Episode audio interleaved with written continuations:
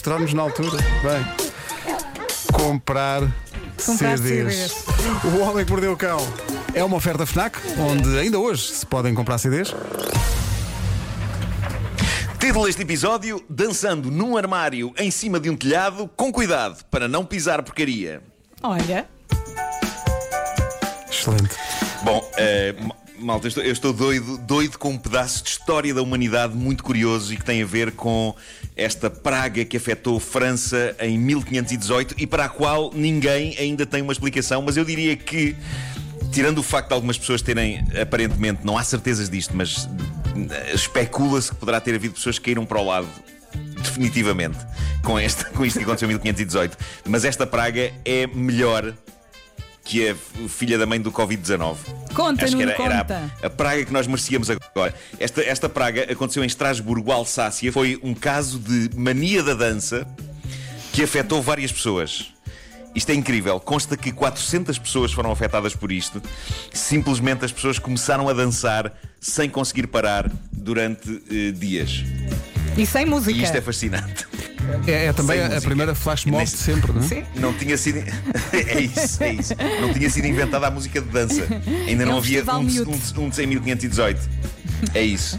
Ah, de, de acordo com relatos históricos, tudo começou com uma senhora que, afetada pela dita maleita, terá saído disparada pelas ruas de Estrasburgo a dançar com fervor. Mais e mais pessoas juntaram-se a ela. Pá, caramba, isto parece, parece um musical clássico, não é? Sim. Era lindo que tivessem estado coordenadas mesmo numa coreografia.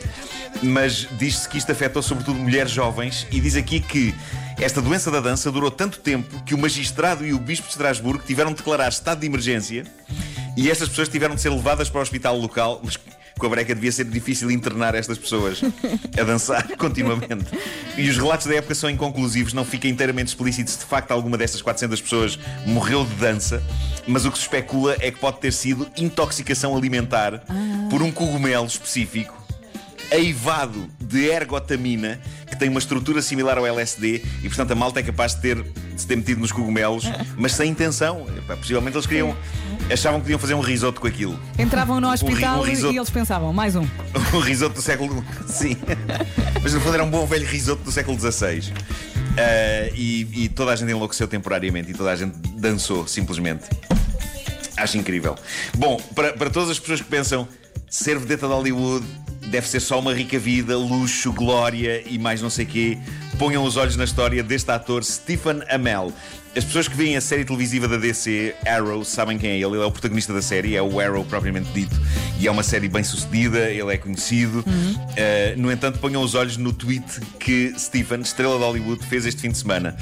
Diz ele: A nossa vizinha do lado tem estado a fazer construção ilegal há mais de 3 anos. A minha mulher, Cass, chateou-se com ela depois de termos tentado resolver tudo de maneira pacata e em boa vizinhança. A Cass ligou à nossa vizinha várias vezes no fim de semana e no dia seguinte ela entrou no nosso quintal What? e defecou no nosso telhado. Que? E ele. pá, ele acompanhou este tweet com, eh, de facto, uma fotografia de uma poiazita no telhado. Ah, ele andou a comer E cogumelos esta situação tem sido. Tem sido. É uma situação que tem sido discutida na net, porque realmente não há nada mais importante no mundo neste momento para discutir. E o debate tem dado aso a teorias interessantes. Eu li um texto de um cronista que dizia: em primeiro lugar, a grande questão é: estamos 100% confiantes de que sejam mesmo fezes da vizinha? Ela não terá um cão, não poderão isto ser fezes de cão, continua a ser uma porcaria e continua a passar uma mensagem forte. No entanto, se são fezes humanas, a questão evidente é se a senhora terá primeiro evacuado num saco e depois subido ao telhado dos vizinhos e despejado o conteúdo do saco sobre as telhas, ou se em vez disso ela terá subido ao telhado. Baixado as calças e terá feito a sua função Eu diretamente ali, em cima das telhas. O que este comentador diz e com razão é: se foi isto que ela fez, consegue imaginar o bem que isto não deve ter sabido emocionalmente. Toda a gente que já fez uma necessidade da natureza quando está em passeio ou a caminhar para casa bêbado e essa sensação de liberdade multiplicada exponencialmente. O que iria essa senhora dizer se fosse apanhada em flagrante? E assim se debatem os Ó grandes Marco, ela temas. fez ah, Mas é diretamente incrível. no telhado porque ela precisou das duas mãos para subir, ok? Ela não podia levar o saco. Claro. Ela fez. Claro, faz ela sentido. fez diretamente. No entanto, imagina que atou o saquinho numa, numa presilha do cinto ou numa coisa assim e ficou livre. E agora como é que Estás vamos saber? Ou, ou que levava uma mochila, ou que levava uma mochila. Com o coisa. Tudo são questões.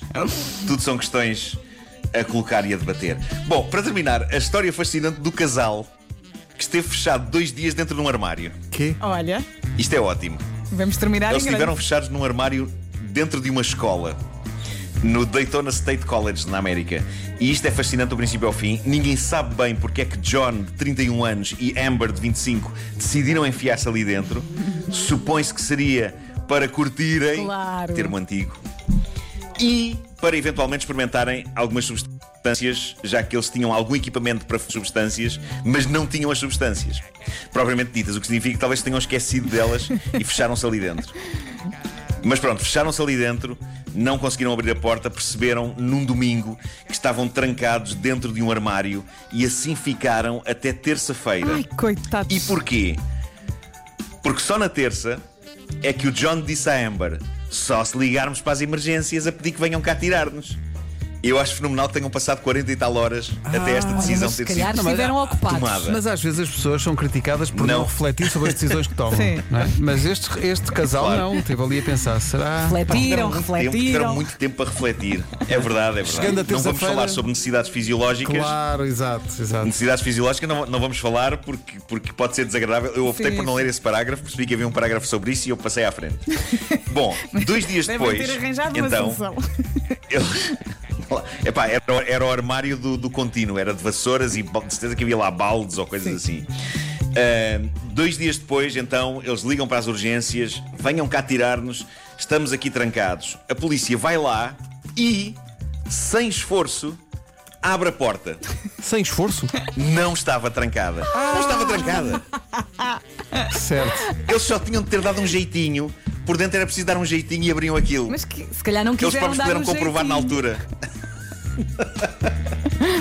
Eu acho essa história maravilhosa. É tipo, o- a, a polícia basicamente disse-lhes: Ok, eh, se os senhores entrarem vez e nós fecharmos a porta, eu aposto que conseguem sair. E, ah, pois é. De facto, É, não estava trancada. que acho maravilha. fascinante. Ou então pensar, vamos ficar aqui dois dias e depois vamos dizer a toda a gente que a porta não abria. Ok? E aproveitaram muito bem aquele tempo. Exato, exato. Muito bem. Exato, mas Olha. Agora vou a exibir a chiclete. chiclete para o pessoal do Facebook. Aí está. Cá Olá, está. Facebook. Vai, É tão fofa. estrela. Beijinhos nos óculos, E- na cara, nos olhos. É isso, é isso. Mas também trincas, não é? Vão continuar a trincar forte. Tudo amor, é tudo amor ali. É tão fofa. É isso, é isso. O Homem que Mordeu o Cão é uma oferta FNAC onde a cultura e a tecnologia não têm pausa. O homem que mordeu o cão. Também não temos pausa. Facebook. Tchau, Facebook. Tchau, tchau.